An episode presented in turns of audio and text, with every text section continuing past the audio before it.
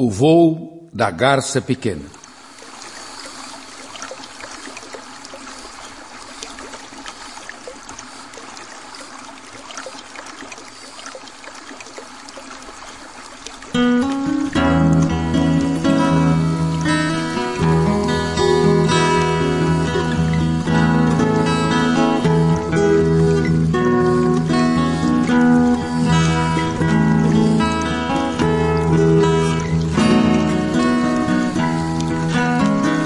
Pela segunda vez cruzava o rio naquele dia.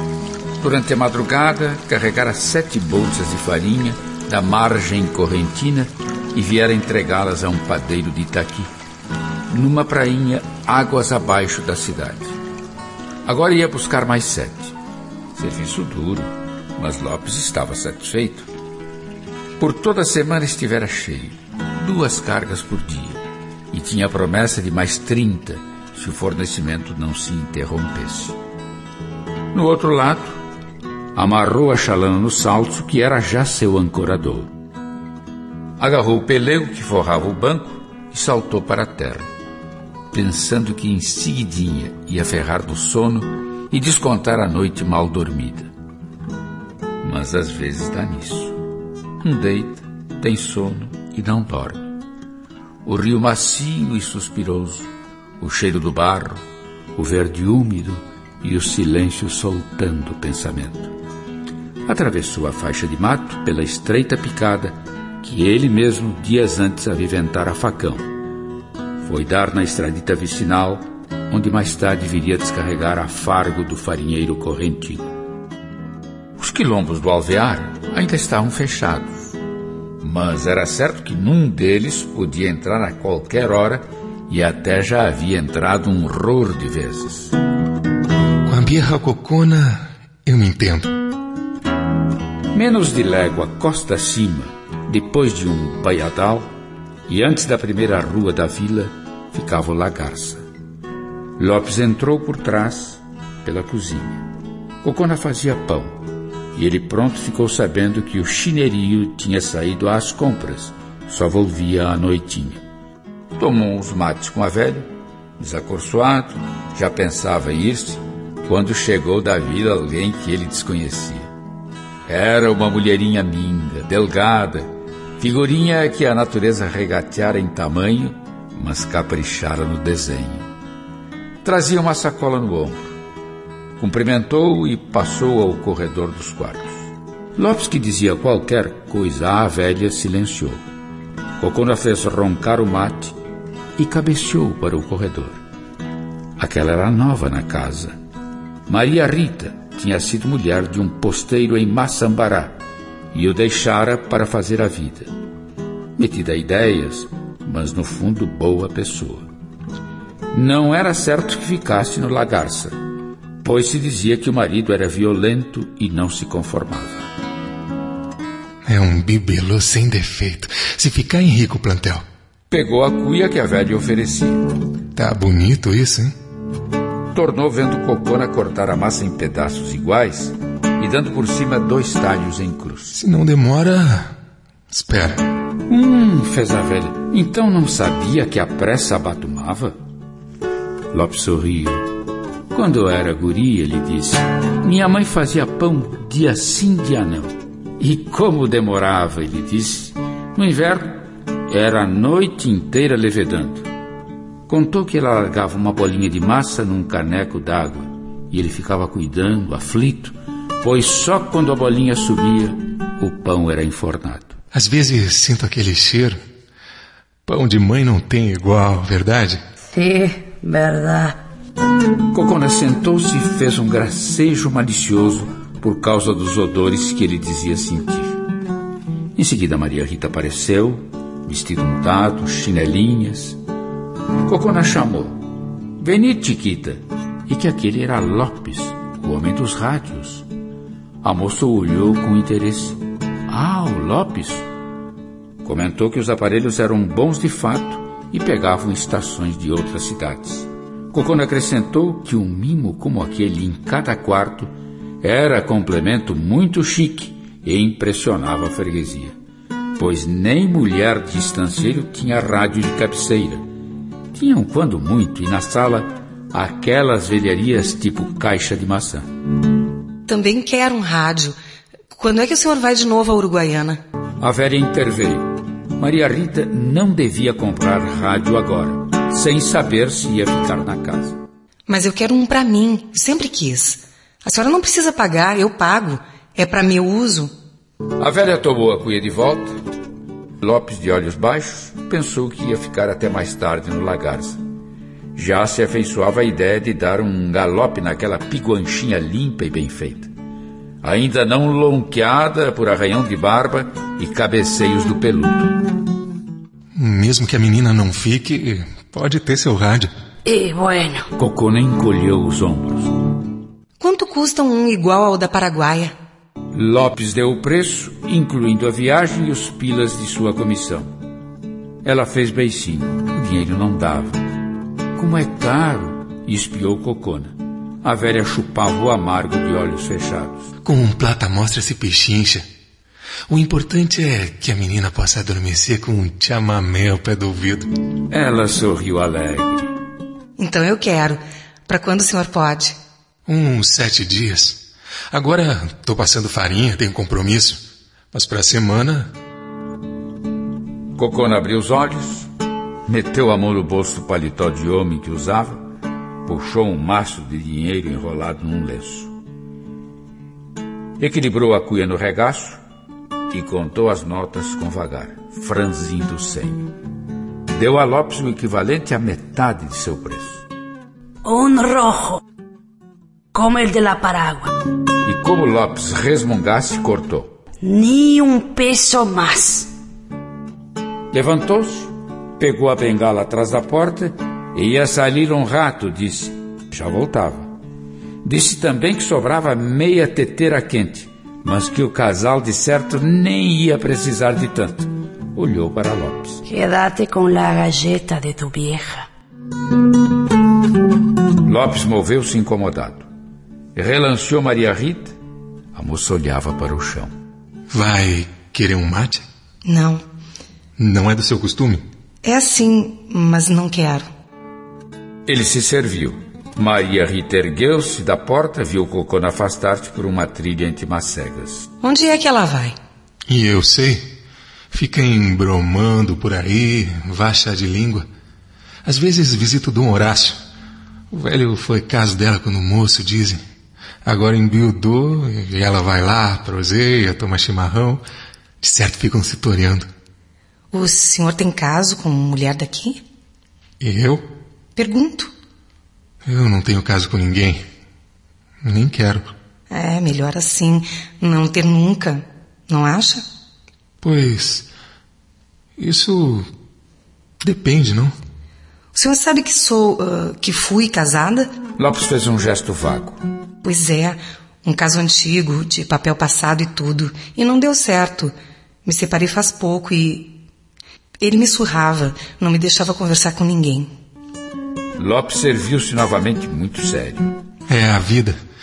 E o mate? Agora vai? Ela voltou ao banquinho, cruzou as pernas. O senhor acha isso certo? E isso o quê? Surrar a mulher. Pois. Pra lhe dizer a verdade, até nem sei. Se é por traição, vá lá, mas. surrar de graça? Também acho. Mulher tendo um homem bom é parceria para tudo. Isso é. E a gente só dá valor na hora de se aliviar. Ela desviou os olhos, Lopes sorriu e fez roncar repetidas vezes o mate, em sorvinhos curtos. Eu, por exemplo, já vou para mais de semana no seco. Ombreando farinha, remando e dormindo. Isso dá nos nervos. Qualquer dia me atraco numa ovelha. Credo! Mas é isso mesmo.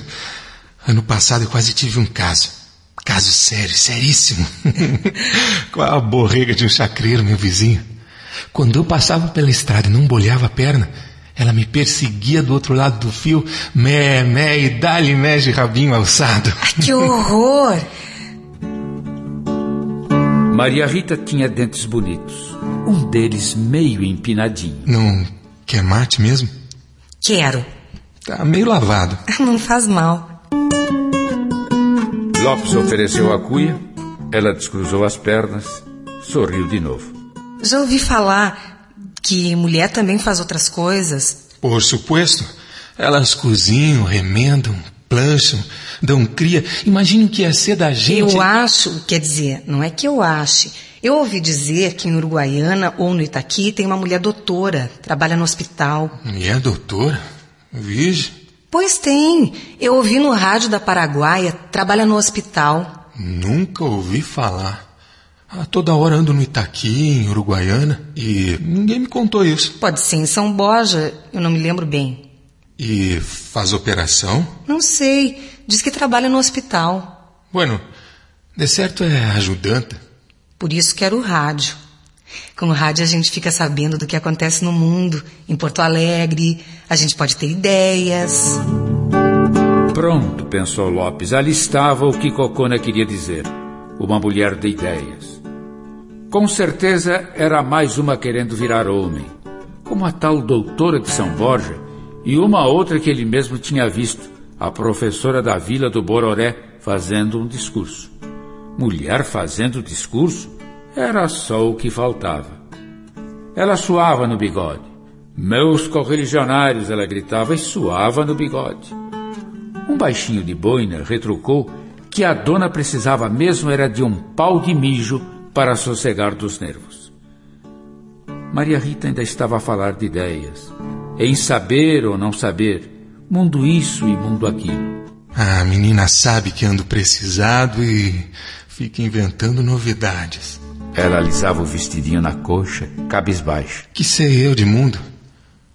O mundo que eu sei é o rio aí, a farinha, cocona, a freguesia. Esse é o mundo, aquilo que a gente enxerga, sente. Como isso aqui, ó. E pôs as mãos entre as pernas. A moça empalideceu, levantou-se.